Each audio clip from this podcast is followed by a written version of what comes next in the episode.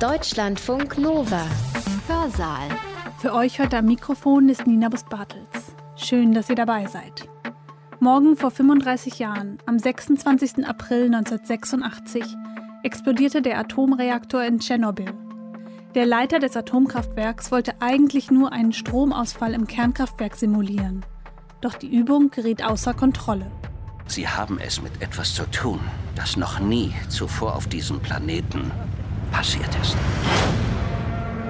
Wir stellen die Telefone ab, halten Falschinformationen im Zaum. Der Unfall und seine Auswirkungen, selbst unsere Maßnahmen. Einfach alles. Wahnsinn.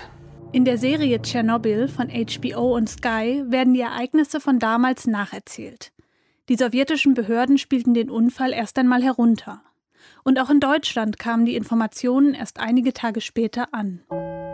Hier ist das erste deutsche Fernsehen mit der Tagesschau. Guten Abend, meine Damen und Herren. In dem sowjetischen Kernkraftwerk Tschernobyl ist es offenbar zu dem gefürchteten Gau gekommen.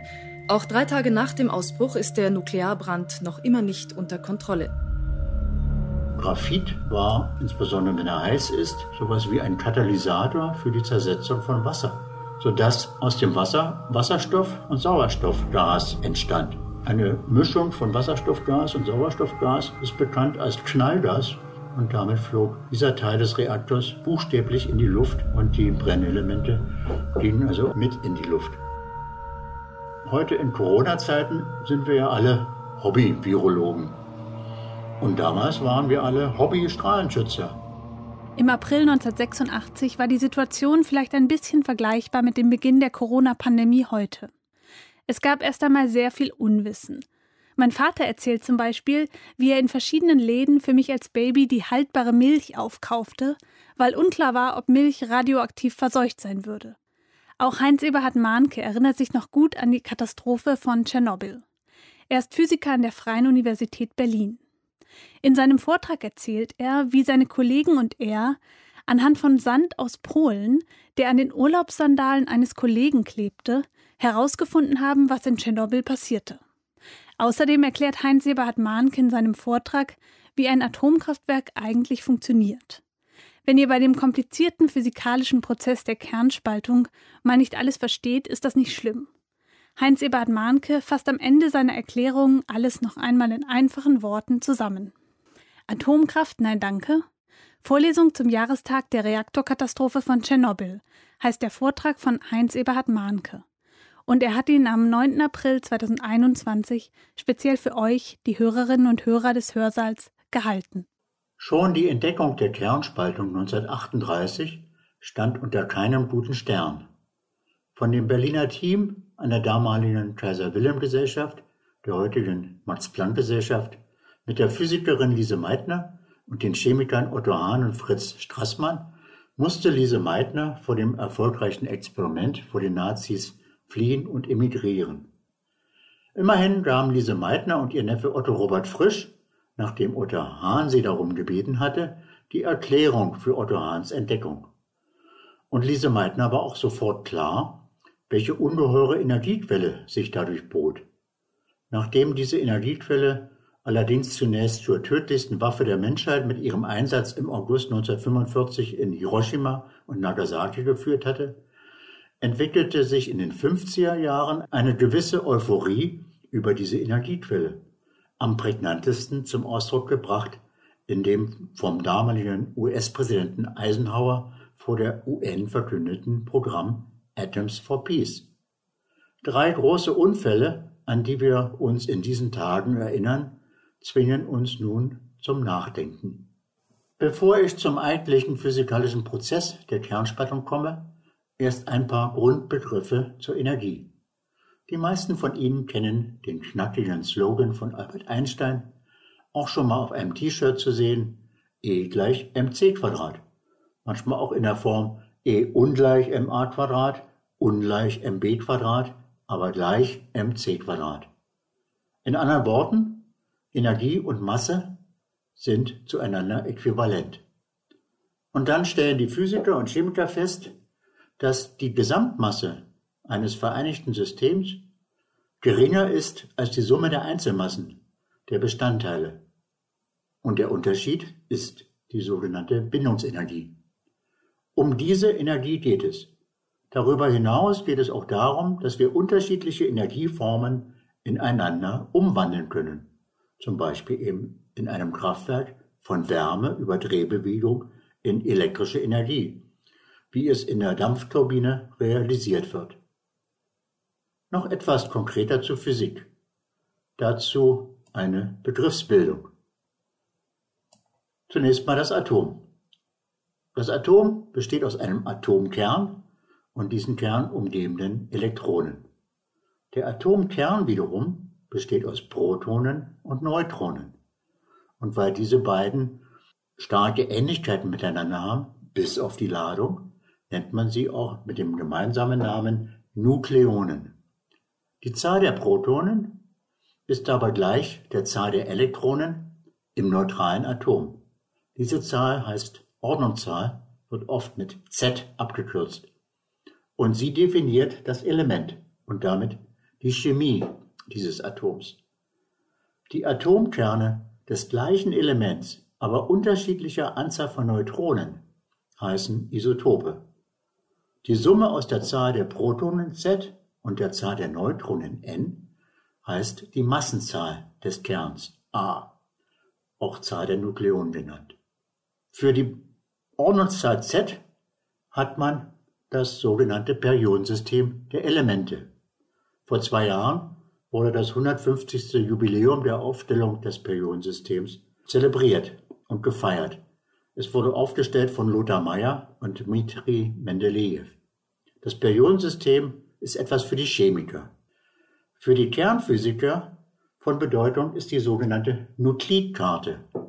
Das ist eine zweidimensionale Darstellung der Ordnungszahl Z und der Neutronenzahl n, in der die bekannten Nuklide, also Atomkerne, eingetragen werden.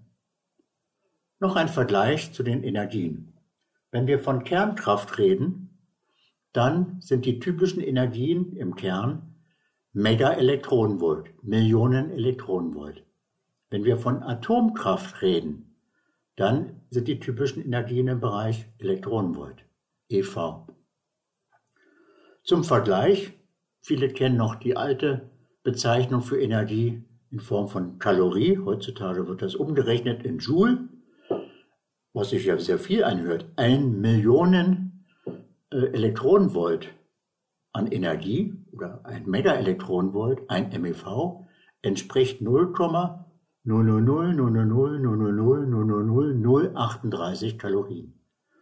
Hört sich sehr wenig an, aber viele Atome, wenn die diesen Beitrag liefern, geben eben dann eine Kalorie. Wir kennen stabile Kerne und wir kennen instabile Kerne. Wir brauchen, je schwerer die Elemente werden, mehr Neutronen als Protonen, um einen stabilen Kern vor uns zu haben. Und wenn wir mehr Neutronen haben oder deutlich weniger Neutronen haben, dann haben wir in der Regel instabile Kerne, die sich radioaktiv ineinander umwandeln. Frei wird dann eine Bindungsenergie. Die steht uns dann eventuell zur Verfügung. Wir kommen nun zur eigentlichen Kernspaltung. Das schwerste auf der Erde vorkommende Element ist das Uran mit der Ordnungszahl Z gleich 92. Und zwar mit seinen zwei Isotopen Uran 235 und Uran 238. Beim Beschuss mit Neutronen fand Otto Hahn nun zur Überraschung das Element Barium mit der Ordnungszahl Z gleich 56. Lise Meitner erklärte ihm das dann so, ganz in dem Stil wie als sie noch zusammengearbeitet hatten im Labor in Dahlem, sie oft zu ihm sagte, Hähnchen, das verstehst du nicht. Hier ihre Erklärung. Angestoßen durch den Einfang eines weiteren Neutrons beginnt der Urankern wie ein Wassertropfen zu wabern, zu schwingen. Im Zusammenspiel von Coulombabstoßung der Protonen und der Oberflächenspannung dieses Urantropfens zerreißt der Tropfen in zwei etwa gleich große Bruchstücke. Nun ist die festeste Bindung bei den uns bekannten Elementen etwa bei 30 Prozent der Masse der schwersten Elemente. bekannt als der Eisen-Nickel-Kern unserer Erde oder des Planeten Mars oder weiterer Planeten. Die Bindungsenergie normiert auf die Anzahl der Nukleonen der beiden Bruchstücke liegt bei etwa 8 Millionen Elektronenvolt, während die Bindungsenergie normiert auf die Zahl der Nukleonen beim Uran, also Massenzahl 235, bei ca. 7 Millionen Elektronenvolt liegt. Also eine Differenz von 1 Million Elektronenvolt. Multipliziert mit der Atommasse 235 heißt das, in diesem Spaltprozess wird eine Energie von mehr als 200 Millionen Elektronenvolt frei.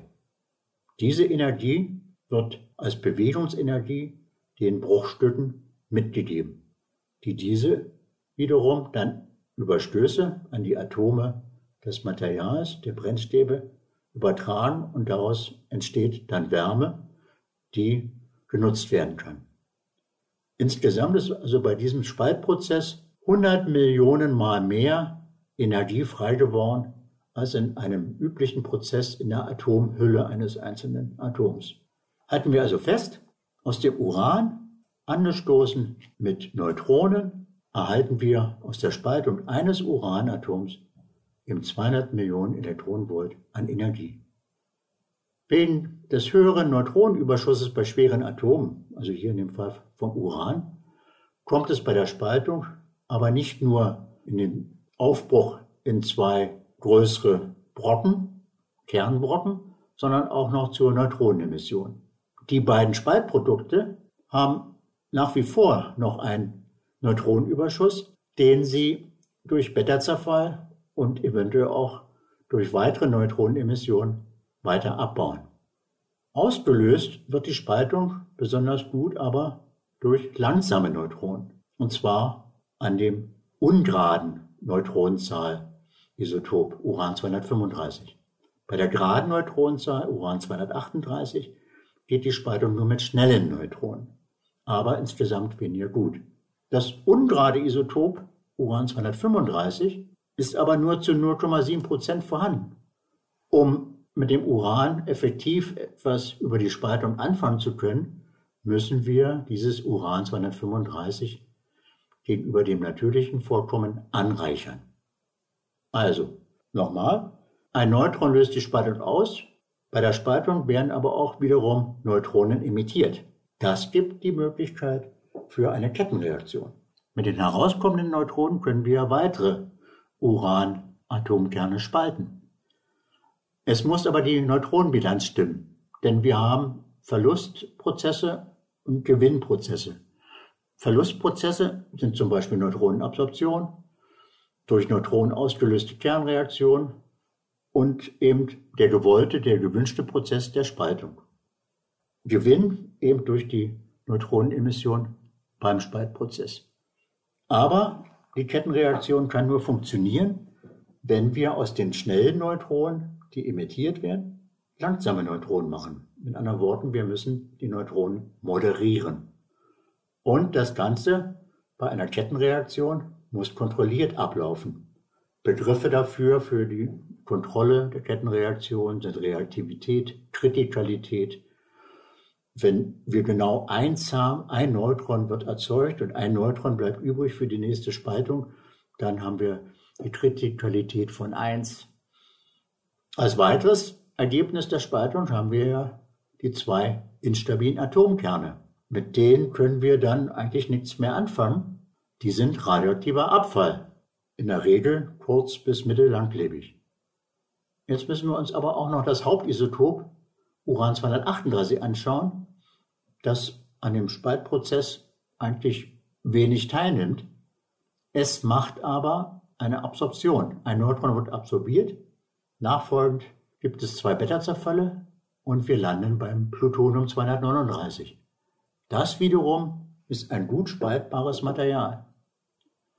Mit anderen Worten, wir haben aus dem Uran jetzt plötzlich spaltbares Material Plutonium-239 erbrütet, wie man dazu sagt. Leider ist dieses Plutonium-239 für manche Militärs Material der Begierde, weil man daraus gut Atomwaffen basteln kann. Ansonsten sind die Produkte aus dem Uran-238 und das Uran-238 selber als langlebiger radioaktiver Abfall zu bewerten und muss dann entsorgt werden. Wenn zu viele Spaltungsprozesse abgelaufen sind, wenn also Uran-235 genügend verbraucht ist, dann ist das Brennelement abgebrannt. Wir müssen es durch ein neues ersetzen. Um diesen Energiegewinnungsprozess von selbst am Laufen zu halten, müssen wir also doch einen relativ komplexen Zusammenhang verstehen und kontrollieren. Dies gelang erstmals Enrico Fermi an der Universität von Chicago im Dezember 1942, also vier Jahre nach der Entdeckung der Spaltung durch Otto Hahn und Fritz Strassmann mit der Erklärung von Lise Meitner.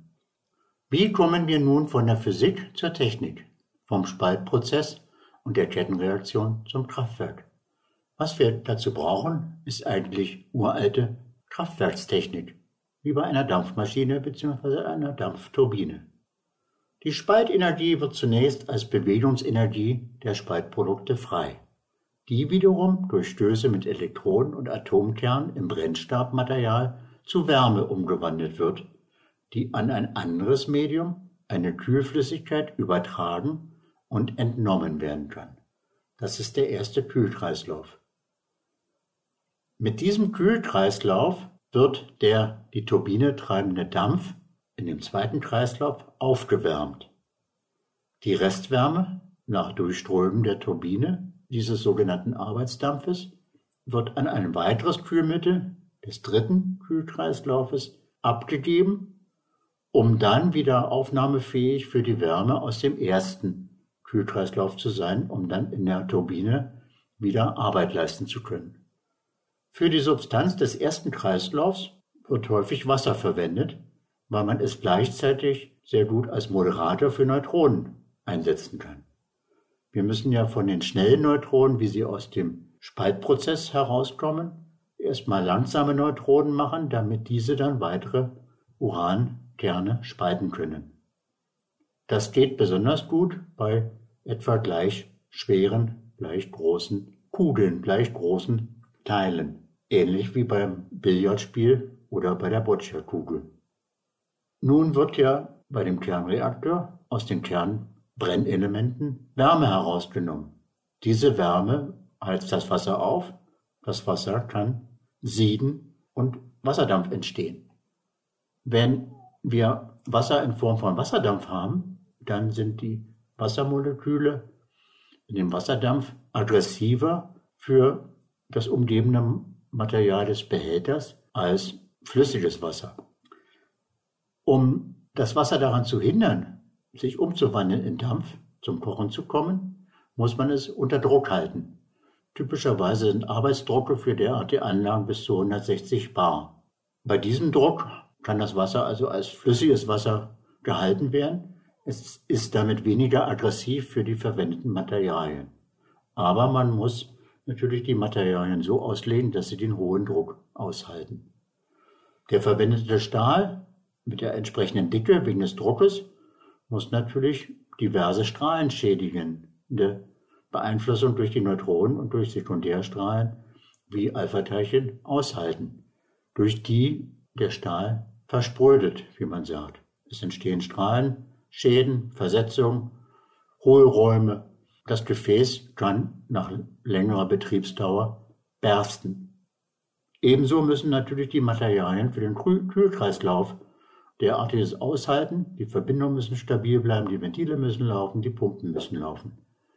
Zusätzlich zu diesem Kühlkreislauf und all den Elementen, die dazu notwendig sind, diesen Kreislauf am Laufen zu halten, brauchen wir für die Regelung der Neutronenbilanz und damit der Kettenreaktion, also des Betriebs des Reaktors, noch steuernde, neutronenabsorbierende Materialien, die man dann in Form von Steuerstäben einsetzt. Typische Materialien dafür sind Cadmium bzw. Bohr, weil einige Isotope dieser beiden Elemente einen besonders hohen Absorptionswirkungsquerschnitt, eine Absorptionswahrscheinlichkeit für Neutronen haben. Sowohl der Kühlkreislauf als auch eben diese Steuerungselemente müssen eben bewegende Teile in Bewegung halten. Dazu sind Motoren nötig, Dazu ist Strom nötig. Wenn der Strom ausfällt, gibt es vielleicht ein Problem. Ein weiterer Aspekt, der typisch ist für ein Kernkraftwerk, ist der Aspekt der Nachwärme. Wenn die Kettenreaktion aufhört, steckt in den Brennelementen immer noch eine erhebliche Energie. Das liegt daran, dass die Spaltprodukte, in die der Urankern ja sich aufgespalten hat, hoch angeregte, instabile Kerne sind, die radioaktiv sich umwandeln in stabilere Kerne. Mit der jeweiligen Zerfallszeit dieser radioaktiven Umwandlung nimmt der Energiebetrag allerdings ab. Direkt nach Abschalten der Kettenreaktion haben wir eine Energie in der Größenordnung von bis zu 10 Prozent in den Brennelementen stecken, nach einem Tag bereits aber nur noch knapp 1 Prozent. Aber selbst 1 Prozent der Gesamtenergie dieses Reaktors, dieses Brennelementes, sind noch eine erhebliche Energie, um diese Brennstäbe zum Beispiel zum Schmelzen zu bringen, im Falle, dass die Kühlung ausfällt und wir dann die sogenannte Kernschmelze erleben. Ich komme nun zu den drei größten uns bekannten Kraftwerksunfällen, die jeweils sehr unterschiedlich abgelaufen sind. Als erstes Harrisburg in Pennsylvania, der Reaktorunfall von Three Mile Island am 28. März 1979. Es kam zu einem Ausfall der Pumpensteuerung. Damit funktionierte die Kühlung nicht mehr. Ein Druckentlastungsventil öffnete und Radioaktivität entwich, was zur Folge hatte, dass in Form von radioaktiven Wolken Radioaktivität über das Land verteilt wurde.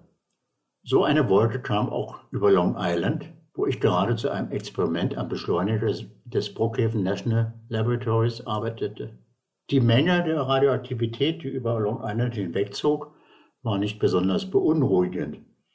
Aber allein die Tatsache, dass es diese Wolke gab, hatte doch eine deutliche Auswirkung, zum Beispiel auf die Genehmigung des in Bau befindlichen Kraftwerks auf Long Island an der Nordküste in Shoreham.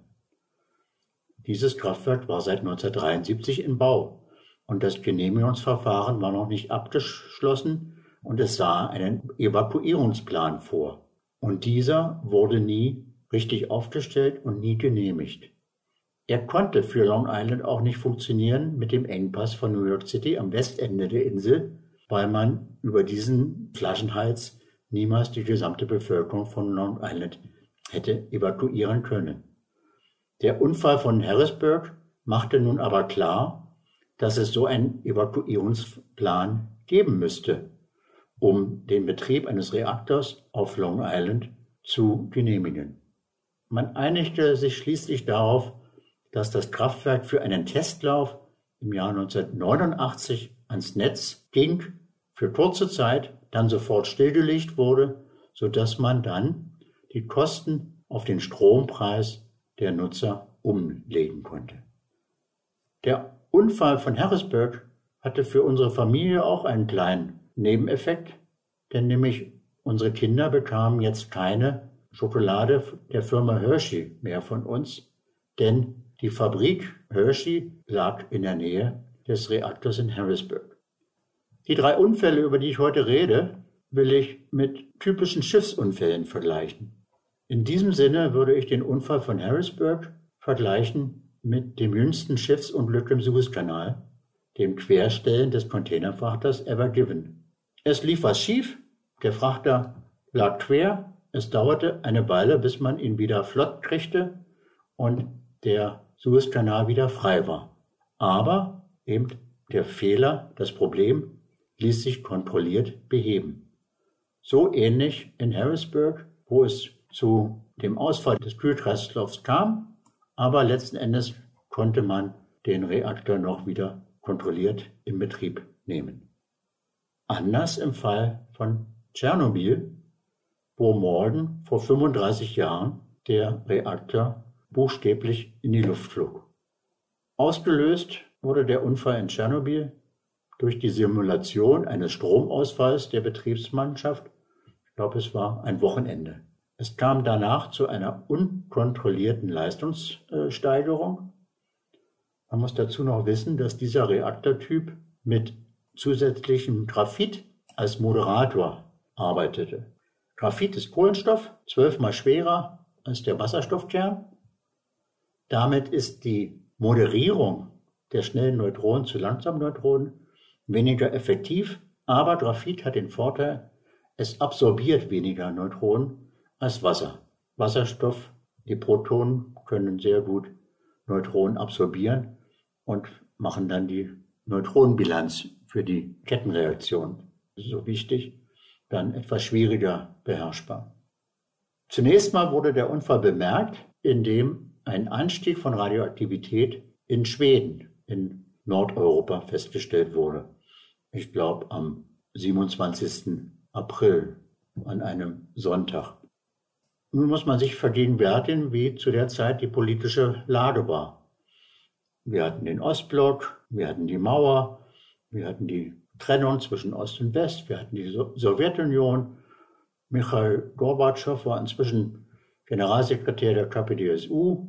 Wir hatten das geteilte Deutschland. Wir hatten die politische Insel Berlin-West inmitten der umgebenden DDR. Und entsprechend hatten wir natürlich den Wettstreit der Systeme, wie es so schön hieß. Friedliche Koexistenz war ein schönes Wort, aber natürlich sollte der Kommunismus die bessere politische Form sein. Und da passte so ein Unfall wie die Explosion des Reaktors in Tschernobyl ja nicht ins Bild. Deswegen wurde am Anfang versucht, den Unfall klein zu reden und nicht weiter publik zu machen. Andererseits, die besondere Lage in Berlin ermöglichte es, den Warenverkehr nach Berlin gut zu kontrollieren und nach den ersten Anstiegen von Radioaktivitätsmessungen in Schweden und dann auch in Dänemark und West, Westeuropa war klar, dass irgendwas passiert sein musste und dass man entsprechend kontrollieren müsste, was landwirtschaftliche Produkte an Radioaktivität und Kontamination aufwiesen. Das war im Fall von Berlin relativ einfach durchführbar, dieweil es ja nur wenige kontrollierte Zugänge gab. Das Hahn-Meitner-Institut, damals im Südwesten von West-Berlin gelegen, hatte als Arbeitsthema unter anderem ja auch im Namen Kernforschung. Das heißt, es gab Arbeitsgruppen, die auf kernphysikalischen Fragestellungen arbeiteten. Es gab einen Forschungsreaktor, der Neutronen lieferte für Materialuntersuchungen. Mit anderen Worten, es gab genügend Personal, es gab genügend Leute, die über Radioaktivität, über radioaktive Isotope, Strahlungsarten Bescheid wussten. So konnte die für Berlin zuständige Strahlenmessstelle in Zusammenarbeit mit Forschern aus dem Heinz-Meitner-Institut Teams zusammenstellen, die rund um die Uhr die Einfuhr derartiger Produkte über die Warenzufuhr mit Lastwagen und mit Schiffen und Ähnlichem kontrollieren konnten. An den Zollstellen, zum Beispiel in Dreilinden an der Autobahn vom Südwesten rein nach Berlin, war es leicht möglich, jeden Lastwagen auf seine Produkte zu kontrollieren und die Radioaktivität zu bestimmen. Da man auf die Schnelle natürlich nicht sehr spezifisch messen konnte, galt nur die Angabe, der Messwert der Zerfälle pro Sekunde, die gemessen wurden, natürlich normiert auf die Substanzmenge. Das führte dann zum Beispiel dazu, dass man nicht spezifisch feststellen konnte, um welche Radioaktivität es sich handelt, welche Radioisotope es waren. Im Fall von Pilzen bedeutete das, Pilze werden ja schließlich sehr häufig in Kellergewölben gezüchtet, dass natürlich eine gewisse Kontamination auch manchmal vorkommt durch die natürliche Radioaktivität, die verstärkt in solchen Kellergewölben anzufinden ist. Da jetzt nicht spezifisch untersucht wurde, was für eine Radioaktivität vorliegt, wurden schlicht und ergreifend in dem Fall, wenn die Radioaktivität zu hoch war, wurde die Einfuhr verweigert und derartige Warenlieferungen landeten dann manchmal sogar in den Läden von Ostberlin, weil sich dann die Bewohner die, die Käufer wunderten, wie viel Champignons es plötzlich zum Kauf angeboten wurden. Eine weitere Besonderheit die sich aus dieser politischen Konstellation ergab, war ein kleiner Zufall. Ein Kollege von uns vom Meitner-Institut war eine Woche zuvor auf einer Tagung in Polen gewesen und hatte in seinem Visum noch die Möglichkeit, ein paar Tage Urlaub anzuschließen.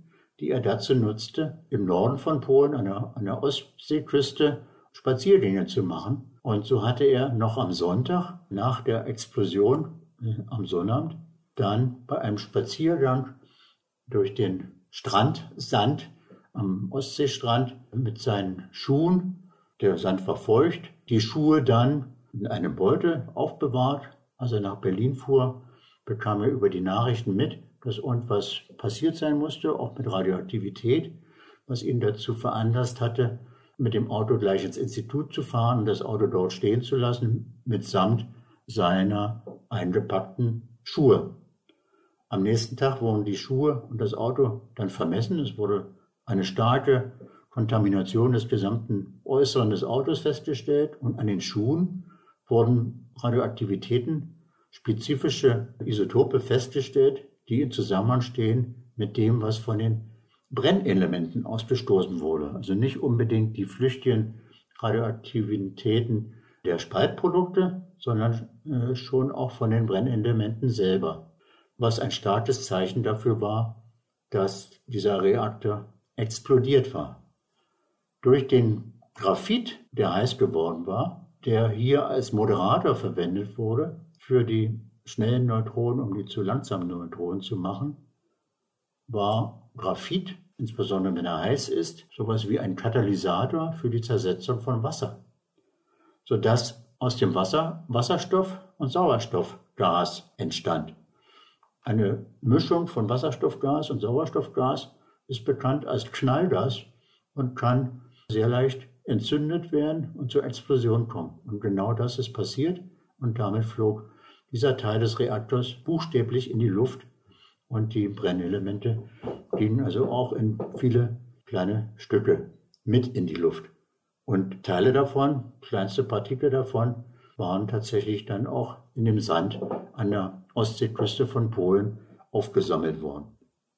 Als nun klar war, was geschehen war, da gab dann die sowjetische Regierung doch zu, dass eben ein ähm, Problem mit dem Reaktor passiert ist und dass man auch Hilfe braucht, medizinische Hilfe für die Versorgung der Menschen, die man dazu brauchte, den Reaktor mit Beton sozusagen zu deckeln, damit nicht weitere Aktivitäten in die, Luft geblasen wird. Dazu wurde rundum die Leute äh, dazu verdonnert, eben Beton über den Reaktor zu schütten im fliegenden Wechsel. Nichtsdestotrotz waren natürlich einige besonders hoher Strahlung ausgesetzt und es kam zu Strahlenschäden, Erkrankungen. Typisch dafür ist das Auftreten von Leukämie, ein Blutkrebs, den man bei besonders schweren Fällen eigentlich nur nicht unbedingt mit guter Erfolgschance, aber immerhin mit einiger Erfolgschance durch die Transplantation von Rückenmark behandeln kann. Ein ausgewiesener und bekannter Experte dafür war der Robert Gates in Kalifornien, der dann tatsächlich von der sowjetischen Regierung nach Moskau geholt wurde und der einige Patienten mit Strahlenschäden an, an krebserkrankten Patienten, denen er dann helfen konnte. Typische Radioaktivitäten, die dann in, eigentlich in aller Munde waren, waren zu der Zeit natürlich das Jod, speziell das Jod 131, das Radioisotop 131, aber auch das Cäsium 137. Jod 131 hat eine Halbwertszeit von acht Tagen. Das heißt, es ist besonders am Anfang wichtig zu wissen, was mit dem Jod passiert, während das Cäsium eine Halbwertszeit von 30 Jahren hat. Jod sammelt sich in der Schilddrüse beim Menschen an. Man kann aber die Ansammlung von radioaktivem Jod in der Schilddrüse abblocken, indem man natürliches Jod zugibt sozusagen durch die weitere Aufnahme von Jod blockiert. Besonders in Polen wurde das gemacht, indem man der Bevölkerung sogenannte Jodtabletten gab zum Einnehmen. Zur Erinnerung noch an die Entdeckung von Otto Hahn. Jod, Cäsium, das sind Elemente nicht weit weg von dem Element, was Otto Hahn gefunden hatte, nämlich das Nachbarelement zum Cäsium ist das Barium. Zum Cäsium mit seiner Halbwertszeit von 30 Jahren heißt das, dass wir heute mit 35 Jahren danach immer noch fast die Hälfte dieser niedergegangenen Cäsiumaktivität in unserer Umwelt haben. Zum Glück oder auch zum Unglück ist natürlich die Verteilung des Cäsiums eine deutlich andere heutzutage, einfach durch die Prozesse Wind und Wetter, Erosion, Löslichkeit von Cäsiumsalzen in Wasser, über den Biokreislauf, Füttern, Ausscheiden, Schlachten und so weiter, ist natürlich heutzutage eine völlig andere Verteilung dieses Cäsiums gegeben in der Umwelt als damals. Also deutlich geringer, als es der Halbwertszeit entspricht. Noch eine Bemerkung zum Zeitgeist 1986. Heute in Corona-Zeiten sind wir ja alle Hobby-Virologen. Und damals waren wir alle Hobby-Strahlenschützer. Die typischen Vokabeln im Strahlenschutz, die waren uns geläufig wie das Einmaleins von Becquerel, Gray, Siebert, wie auch immer die Einheiten im Strahlenschutz sind. Die Radioaktivität, ein Zerfall pro Sekunde, heißt eben ganz klar ein Becquerel. Dabei war diese Einheit noch gar nicht so alt. Die war nämlich erst elf Jahre zuvor eingeführt worden. Davor war die typische Einheit für Zerfälle pro Sekunde das Curie. Aber die Einheit 1 Curie war recht unhandlich, denn sie war definiert worden über die Menge 1 Gramm Radium. Und 1 Gramm Radium entspricht 3,7 mal 10 hoch 10 Zerfälle pro Sekunde. Mit anderen Worten, man brauchte dann für typische Angaben von Aktivitäten noch entsprechende Vorsilben wie Millicurie, Mikrocurie und so weiter. Tragisch ist, dass mit der Einführung des Becquerel als Einheit für Zerfälle pro Sekunde die einzige nach einer Frau benannte physikalische Einheit verschwand. Immerhin blieb es quasi in der Physikerfamilie, denn Henri Becquerel, der Entdecker der Radioaktivität, teilte sich mit dem Ehepaar Curie den Physik-Nobelpreis. Noch eine weitere Ironie des Schicksals sei am Rande bemerkt. Der Unfall von Tschernobyl gab natürlich einen großen Schub für die Entwicklung alternativer Energien, wie zum Beispiel der Photovoltaik. Ein wichtiger Preis für Photovoltaikforschung in Frankreich heißt nun ausgerechnet der Becquerel-Preis. Er wird seit 1989 vergeben. Aber hier ist nicht der Radioaktivitätsbecquerel gemeint, sondern der Vater Alexandre Becquerel, der viel zu Fotoeffekt und Photovoltaik bereits geforscht hatte. An der Stelle kommt jetzt mein Vergleich zu einem Schiffsunfall. Für mich hat der Unfall von Tschernobyl, bei dem man eben simulieren wollte, was passiert, wenn man einen Stromausfall hat und das aber nicht richtig vorbereitet hatte.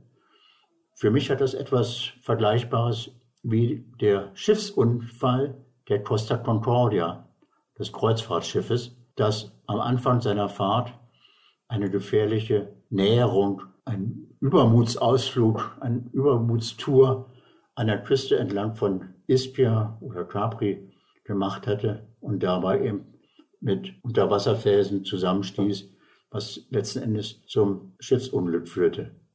Es lag kein Materialfehler vor, es gab keine Materialermüdung, nichts ist geborsten aufgrund von Alterung, kein klassisches menschliches Versagen, niemand ist eingeschlafen, wurde abgelenkt oder dergleichen. Es war schlicht und ergreifend aus Jux und Tollerei, dass diese Stippvisite nahe an dem Küstenrand, an, dem, an der felsigen Küste gemacht wurde, so ähnlich wie probieren wir doch mal, was passiert, wenn der Strom ausfällt. Ganz anders bei dem letzten Kernkraftwerksunfall, über den ich noch reden will. Und zwar der von Fukushima in Japan, jetzt gut zehn Jahre her, am 11. März 2011. Dazu muss man wissen, Japan ist ein Gebiet, wo häufige Erdbeben vorkommen. Fukushima liegt an der Ostküste, das heißt zum offenen Pazifik hin.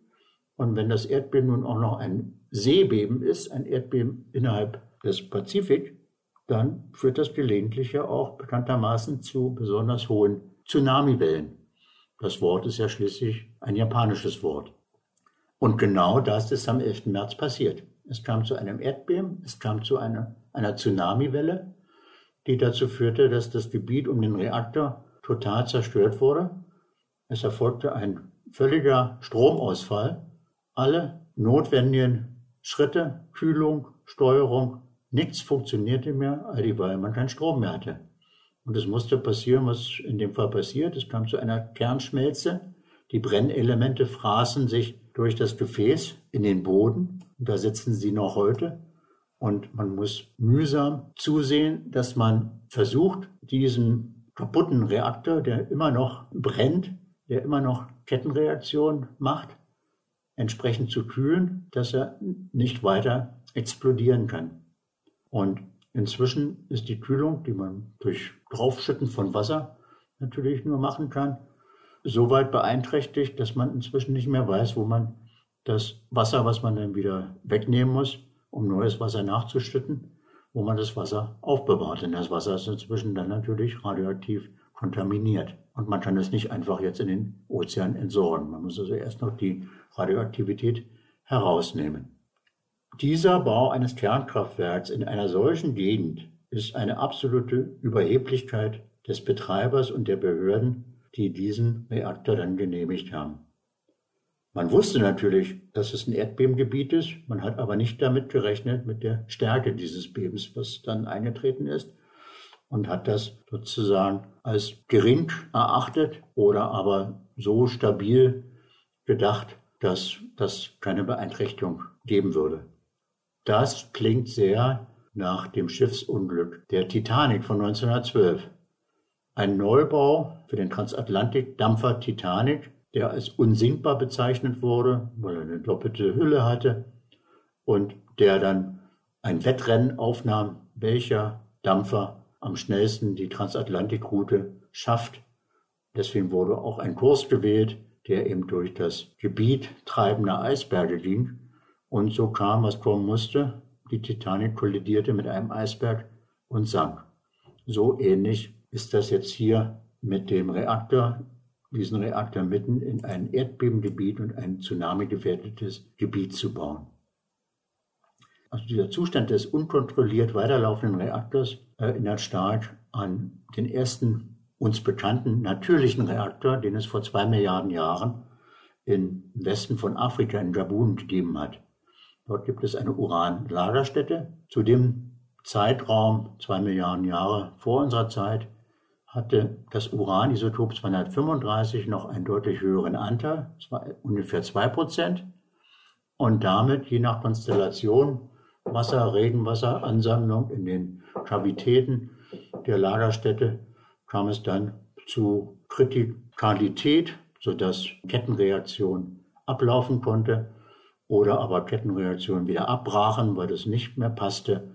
Und so ging das sicherlich mehrmals hin und her. Neben diesen drei uns bekannten, wenn man so will, im zivilen Kernkraftwerksunfällen gab es über die Jahrzehnte eine Reihe kleinerer Unfälle, über die wir wenig wissen, weil es sich dabei um militärische Objekte handelt nämlich diverse sogenannte Atom-U-Boote.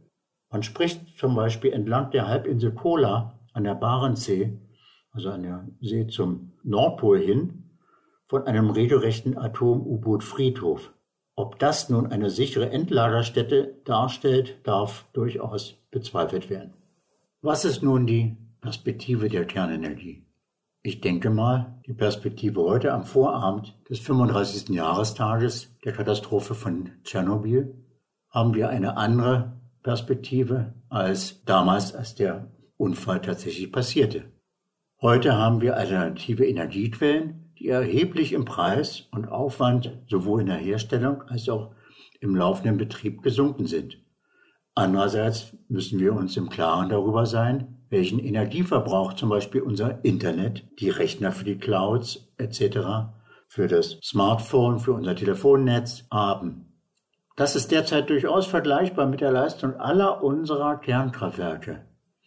Wir sollten uns aber auch bewusst machen, dass, so hat es Matthias Kleiner, der Präsident der Leibniz-Gemeinschaft, kürzlich in der Zeit formuliert, unsere Kraftwerke, egal ob Kohle oder Kernkraft, nach dem jahrhundertealten Dampfmaschinen- bzw. Dampfturbinenprinzip arbeiten. Es gibt heute effektivere Verfahren. Und dann sind natürlich effektivere und sparsamere Nutzung angesagt. Und schließlich, was machen wir mit dem sogenannten radioaktiven Abfall, von dem wir eigentlich immer noch nicht wissen, wohin damit? Werfen wir damit einen nicht zu vernachlässigenden Anteil der darin enthaltenen Energie einfach weg? Ich erwähnte ja die Nachwärme. Vielleicht denkt man mal darüber nach, wie man diesen Abfall als Energiequelle sicher für den Menschen nutzen kann.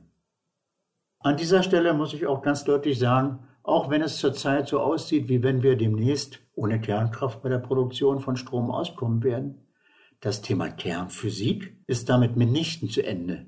Wenn Bildungsminister, Lehrplankommission und ähnliche Ausschüsse meinen, das physikalische Fachgebiet Kernphysik, egal ob in der Schule oder in der Hochschule, brauchen wir nicht mehr, das Wissen darum können wir zu den Akten legen, der irrt leider gewaltig.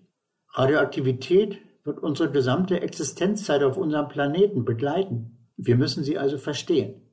Und wir setzen neueste Erkenntnisse in der Kernphysik mit großem Gewinn im Gesundheitswesen ein. In der Nuklearmedizin, Radioisotope in der Diagnostik und Therapie. Jeder weiß inzwischen, was ein MRT ist. Aber viele wissen nicht, dass das reine angewandte Kernphysik ist, weil die Vorsilbe Kern spätestens seit Tschernobyl so negativ besetzt ist, hat man diese Vorsilbe aus der exakten Namensgebung einfach gestrichen. Eigentlich ist der vollständige Name kernmagnetische Resonanztomographie. Diese bei weitem nicht erschöpfende Aussage zur Perspektive fasse ich abschließend gern in einem knappen Slogan zusammen, der sich an das Motto aus den 50er Jahren anschließt. Damals hieß es Atoms for Peace. Ich würde sagen Science for Peace. Das war der Physiker Heinz Eberhard Mahnke. Sein Vortrag heißt Atomkraft Nein Danke. Vorlesung zum Jahrestag der Reaktorkatastrophe von Tschernobyl. Und er hat ihn am 9. April 2021 speziell für euch, die Hörerinnen und Hörer des Hörsaals, gehalten. Deutschlandfunk Nova. Hörsaal. Samstag und Sonntag um 18 Uhr. Mehr auf deutschlandfunknova.de.